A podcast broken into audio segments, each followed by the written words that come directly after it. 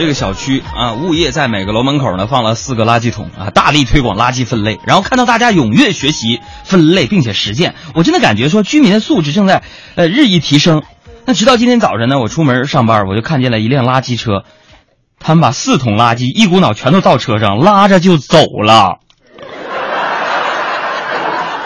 请问我们分那个类有什么用吗？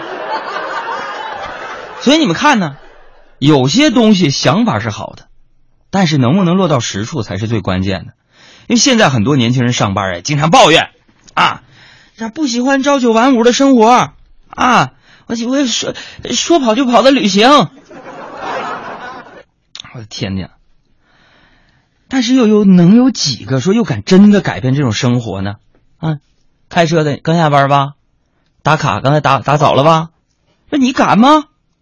朋友们，我曾经就敢过，就我刚上班那会儿，我也不喜欢朝九晚五的生活，然后开始我就创业，最终我的生活就变成了是朝五晚九，你知道 昨天晚上我进门啊，我妈就开心的对我说：“恭喜恭喜啊！”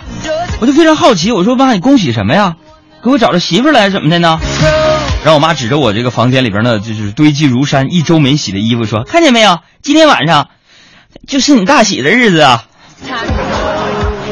半夜我终于洗完那堆衣服之后呢，我脑海当中只剩下了这么一首歌。我在淋过一场大雨之后的晴朗，那是春雨里洗过的太阳。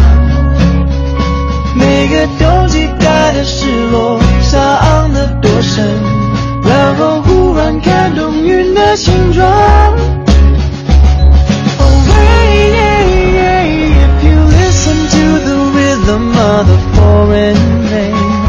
是春雨里洗过的太阳。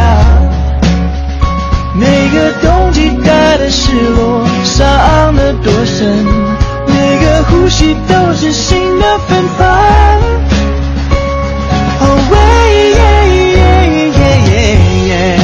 分开是另一年的春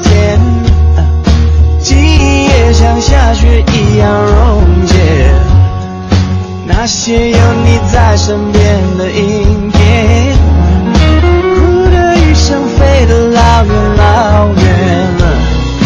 爱在夏天过完之后锁在秋天，